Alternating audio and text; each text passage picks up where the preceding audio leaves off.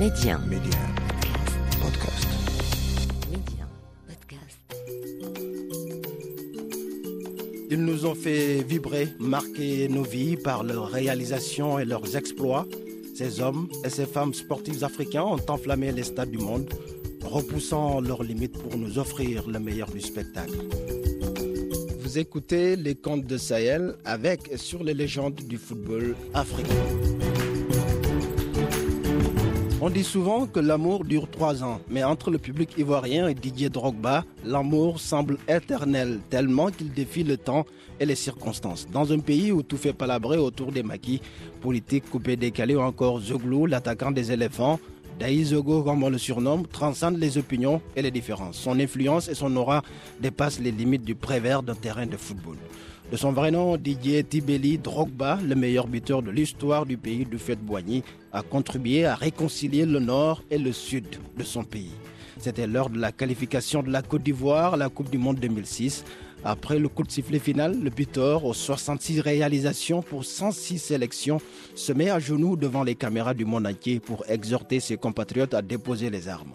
Moment historique, le numéro 11 endosse le costume de rassembleur au milieu d'une génération bourrée de talent, doublée d'une forte personnalité. Tous les joueurs, tous les joueurs, Ivoiriens, Ivoiriennes, du nord et du sud, du centre à l'ouest.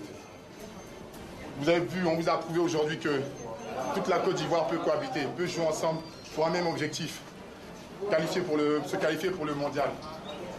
Vous nous avez promis que cette fête allait rassembler le peuple. Aujourd'hui, on vous demande, s'il vous plaît, on se met à genoux. Le seul pays, le seul pays de l'Afrique qui a toutes ces richesses ne peut pas sombrer dans la guerre comme ça. S'il vous plaît, déposez toutes les armes.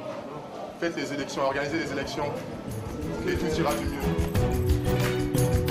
Attaché à son pays, Didier a mis un terme à sa carrière internationale après la Coupe du Monde 2014 au Brésil, sans avoir jamais remporté le moindre titre avec la Côte d'Ivoire. Il reste sur deux finales de Coupe d'Afrique des Nations perdues, d'abord en 2006 contre l'Égypte, puis en 2012 face à la Zambie d'Hervé Renard. Ce dernier épisode reste probablement le plus cruel pour Drogba qui tient dans ses pieds une balle de match lorsque l'arbitre accorde un penalty aux éléphants à la 70e minute.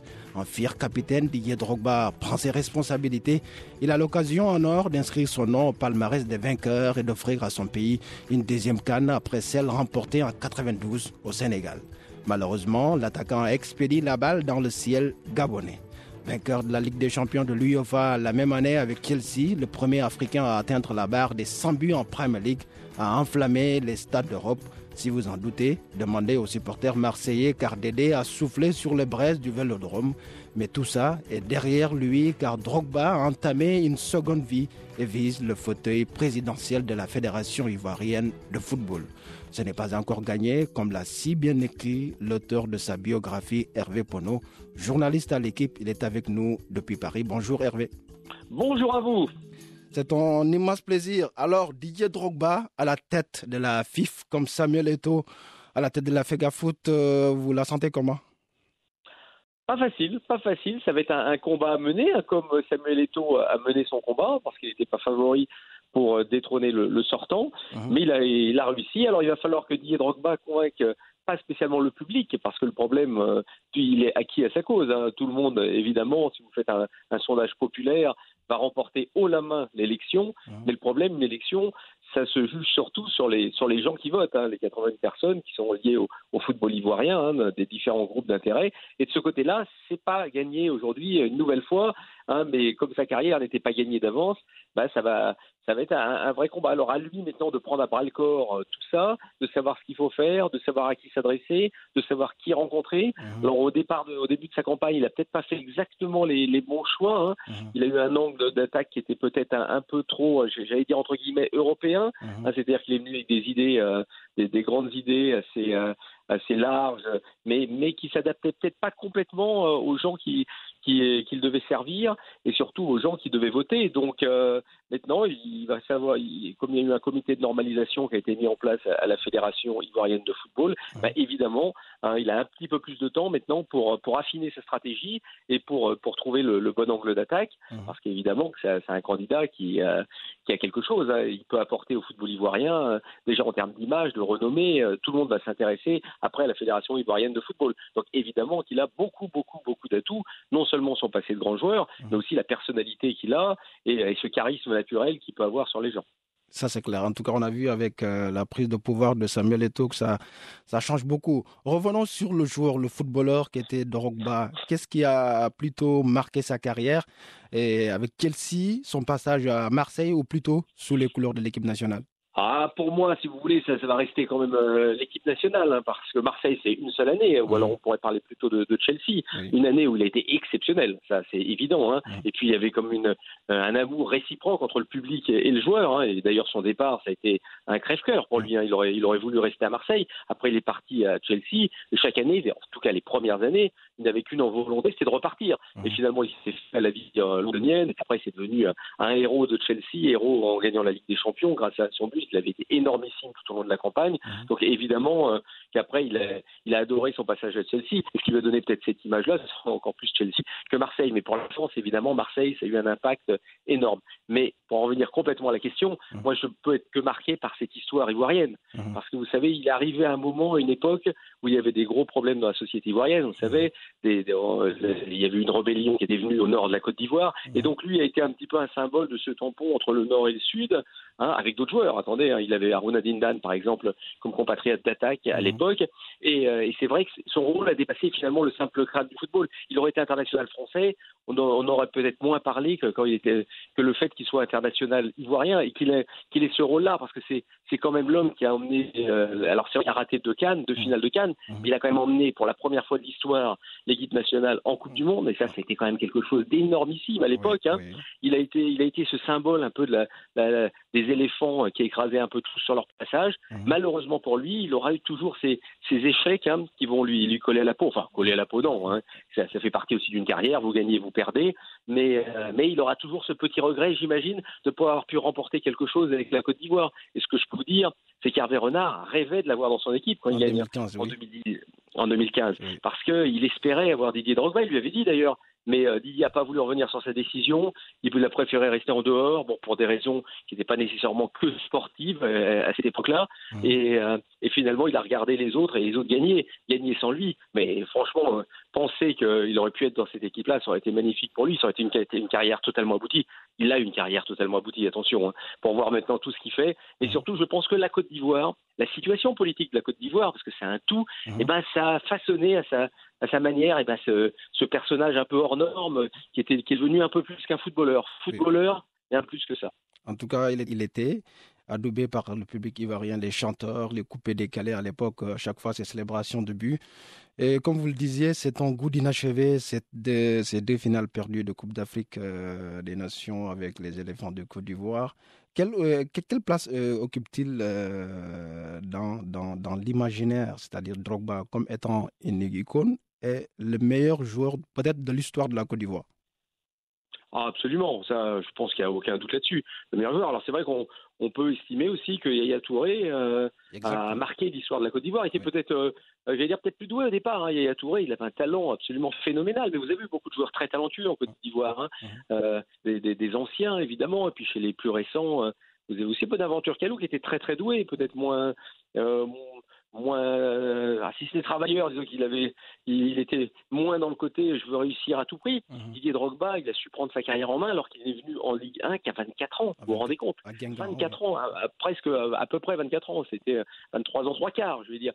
Donc c'est quelqu'un qui, a su après euh, s'adjoindre des services de gens très compétents autour de lui, qui a, beaucoup beaucoup travaillé mhm. euh, et, qui, est devenu le joueur qu'il était. Et donc donc l'icône qu'il est euh, toujours en Côte d'Ivoire. Il faut imaginer ce qu'était Drogba. Moi je me suis retrouvé avec lui justement en allant à l'ouest de la Côte d'Ivoire. C'est la mhm. première fois qu'il est retourné à l'ouest de la Côte d'Ivoire, terre origine de ses de ses parents. Mhm. Et je peux vous dire que le cortège sur la route, et je me souviens à l'époque Laurent Gbagbo avait laissé son avion, on était parti en avion sur l'ouest de la Côte d'Ivoire arrivé là-bas, mais c'était phénoménal. L'accueil qu'il a pu avoir, on était en voiture, les gens dans tous les villages qui s'arrêtaient, qui arrêtaient les voitures. On a mis beaucoup plus de temps que prévu pour arriver, pour tout vous dire. Il y a eu quelques décalages dans les horaires de cérémonie, mais c'était absolument stupéfiant. Drogba, c'était il avait un impact dans le, en Côte d'Ivoire et il l'a toujours. Il ne pouvait pas se balader dans la rue, ça c'était évidemment impossible. Non, euh, c'est quelque chose d'assez incroyable et il le rendait quand même. C'est ça, il a essayé de faire aussi pour les, les, gens qui avaient peu. Il a voulu mettre en place un hôpital. Mmh. Alors ça met du temps, il a surtout ça à se mettre à se mettre en place, mais, mais il, a, il a fait aussi beaucoup euh, sur place, hein, sans le dire d'ailleurs un jour. Mmh. Parfois euh, un petit peu plus dans l'ombre, mais, mais quelqu'un qui qui vraiment aussi a, a, le cœur sur la main. Hein. C'est vrai qu'il a une apparence comme ça, un petit peu austère, pas simple toujours d'abord, parce qu'il fait un peu froid, mhm. un peu euh, hein, avec la stature, et peut-être sa manière de faire, mais c'est aussi une, une barrière qui veut se mettre, parce qu'à un moment, c'est très très compliqué, si vous voulez, de, d'être confronté toujours à cette réalité-là. Puis après, ça fait partie aussi de son personnage et de ce qu'il est. Donc, euh, il, a, il a besoin aussi d'avoir, je vous dis, ce, ce, petit plexiglas pour éviter quand même de, de, briser les, les, les, toutes les chaînes comme ça d'un seul coup. Et, euh, c'est, un petit peu nécessaire. Hein, pour, mais mais c'est, un, type qui est franchement à, le cœur sur la main. C'est la magie, hein, oh, oh,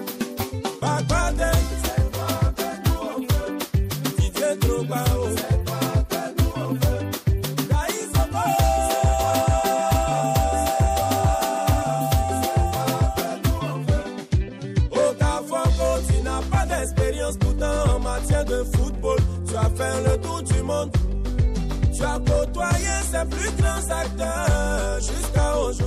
En tout cas, on lui souhaite, on souhaite euh, d'être euh, prochain président de la FIF comme Samuel Eto'o. Justement, on va parler de cette Coupe d'Afrique-là avec Samuel Eto'o, sa prise de parole. Il y a eu beaucoup de rumeurs. Je vous ai vu plusieurs fois sur les réseaux sociaux, sur Twitter, mettre un peu les choses en place. Comment avez-vous analysé cette situation-là, cette, cette campagne de désinformation, le comportement de la FIFA, certains clubs européens pour cette canne qui doit se tenir au Cameroun bah, pour moi, ça a été un scandale pur et simple. Hein. Il n'y a pas d'autre mot. Mmh. C'est-à-dire, c'est un irrespect total du football africain. Il y a une compétition qu'on connaît, on connaît les dates, on sait exactement où ça, où ça se situe. Alors vous pouvez me dire, on ne peut pas le faire parce que les stades sont pas prêts, mais c'est pas le cas. Mhm. Mais alors si vous êtes en train d'inventer l'histoire d'un virus, quand je dis inventer, pas l'histoire du virus, le virus existe, mhm. mais enfin expliquer qu'on peut jouer en Europe, mais on peut pas jouer en Afrique, alors qu'il y a beaucoup moins de cas au Cameroun par exemple, mhm. là on rentre dans un, dans un délire total. Simplement la volonté des clubs, c'était faire Et comme ils ont eu l'appui de la FIFA, la FIFA s'était dit, moi je suis persuadé que Janine Fandito, dans, dans, dans son esprit, c'est de toute façon les Africains, comme d'habitude, on va leur dire vous faites pas et ils feront pas. D'ailleurs, il faut dire que la Coupe du Monde des clubs, ne mhm. faut pas l'oublier, elle commence, si je ne m'abuse, le 3 février. Oui. Et, et euh, qui est la Coupe du Monde des clubs? Comme son nom l'indique, les clubs du monde entier. Du monde entier, oui.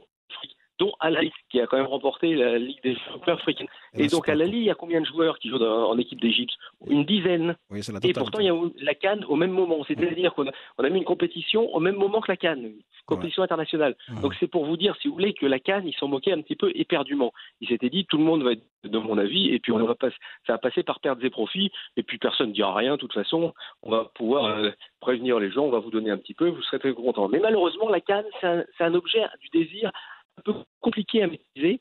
Et là, il n'a pas, il pas senti la, faire venir. C'est qu'à un certain moment, c'est que même les membres du COMEX, beaucoup de membres du COMEX, ils ont dit pas question de déplacer la canne.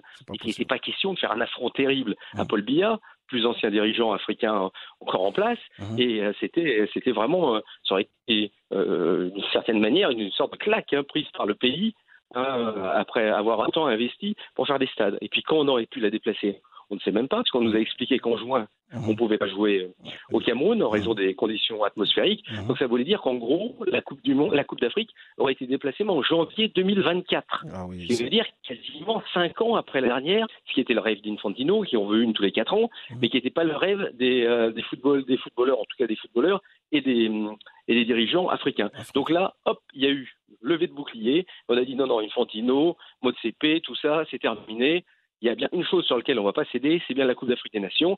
Et vous avez vu ce qui s'est passé. Patrice Motsepe est allé au Cameroun. Mhm.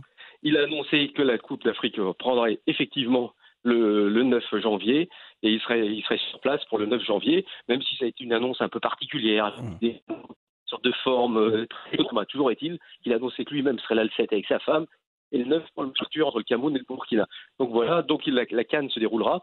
Mais heureusement que les dirigeants africains se sont pas écrasés devant la volonté de la, la FIFA, puisqu'imaginons quand même qu'au Cameroun, il y a peu de cas de Covid. Mhm, Le, le protocole sanitaire qui est annoncé est quand même assez, assez sévère, c'est le moins qu'on puisse dire. mhm. Et puis surtout, des joueurs, d'une certaine manière, ont beaucoup moins de risques à attraper un virus dans un hôtel, en stage, en rassemblement, que quand vous êtes en famille avec les enfants qui vont à l'école, qui reviennent, Oui. à faire des courses, des choses comme ça. Donc évidemment qu'il y a moins de risques en étant euh, seul, en préparant rien, en se contentant simplement d'être euh, joueur de football d'une équipe nationale avec des protocoles très très stricts. Donc euh, il y aura certainement des cas de Covid, et ben des joueurs ne pourront pas jouer, mais durant l'Euro il y a eu des cas de Covid et les joueurs n'ont pas. Oui. En ce moment au championnat il y a des cas de Covid et il y a des joueurs qui ne peuvent pas jouer. Oui. Ça fait partie euh, de la vie, hein, je l'ai dit hein, d'une certaine manière. Et euh, le tout, c'est que toutes les précautions soient prises. En tout cas, comme disent les Camerounais, la Cannes sera sucrée. Quels sont vos favoris pour cette 33e édition de la Coupe d'Afrique des Nations? Alors, je mettrais peut-être une petite piécette quand même sur le Sénégal qui va finir par gagner une chose. une Ah, chose ça, qui va finir par gagner quelque chose quand Ça même me un jour ou l'autre, Hein, parce que c'est quand même euh, c'est quand même un pays absolument incroyable puisqu'il ne gagne jamais rien. Donc, Ouais. donc, faut bien, faut bien commencer un jour.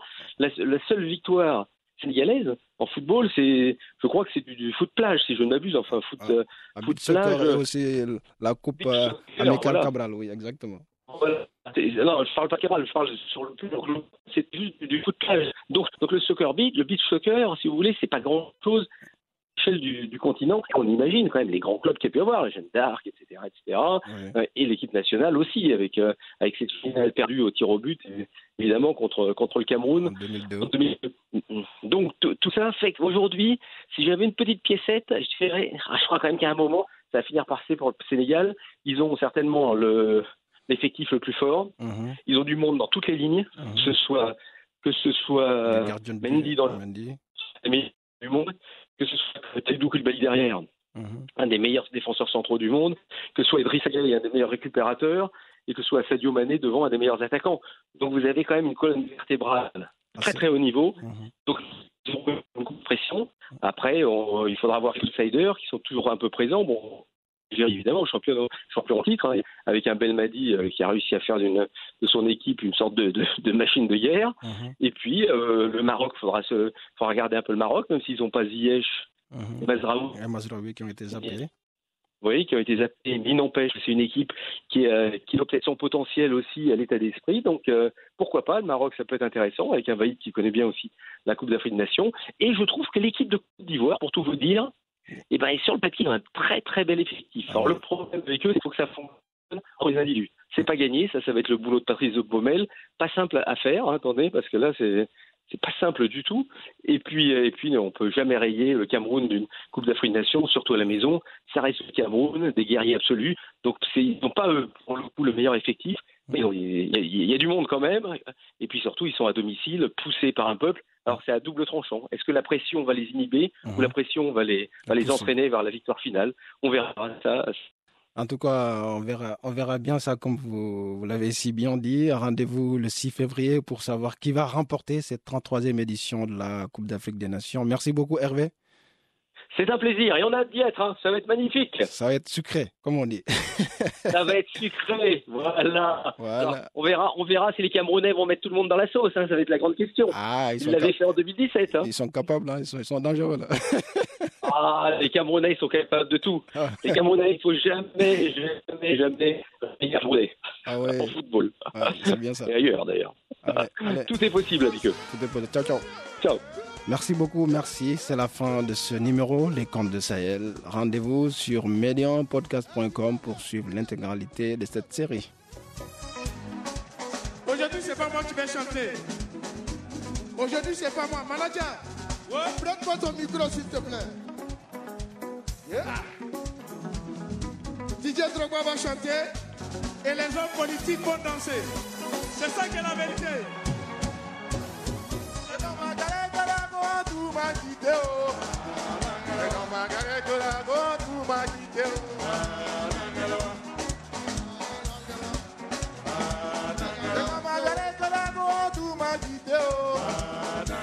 Magalène, goyago, tout ma guitéo, oh. quand j'avais un peu haut, matin, midi, soir, on était ensemble, oh. à la rue Princesse, le pire ma à sa faute.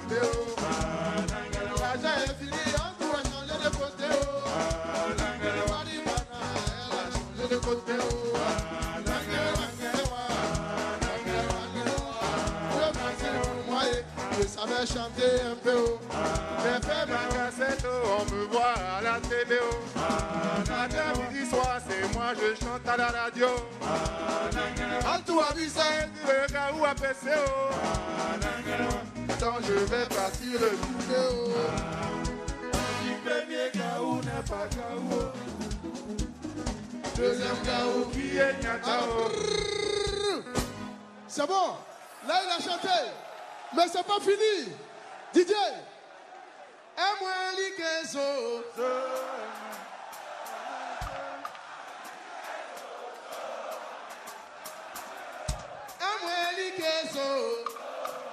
Zozo. Ce qu'ils ont commencé là, est-ce qu'ils peuvent terminer? Est-ce qu'ils ont commencé là, est-ce qu'ils peuvent terminer? Le 4 septembre, ici à Abidjan. On nous a gagné, on dit on éliminé. oh. Ce qu'ils ont oublié, c'est la Côte d'Ivoire.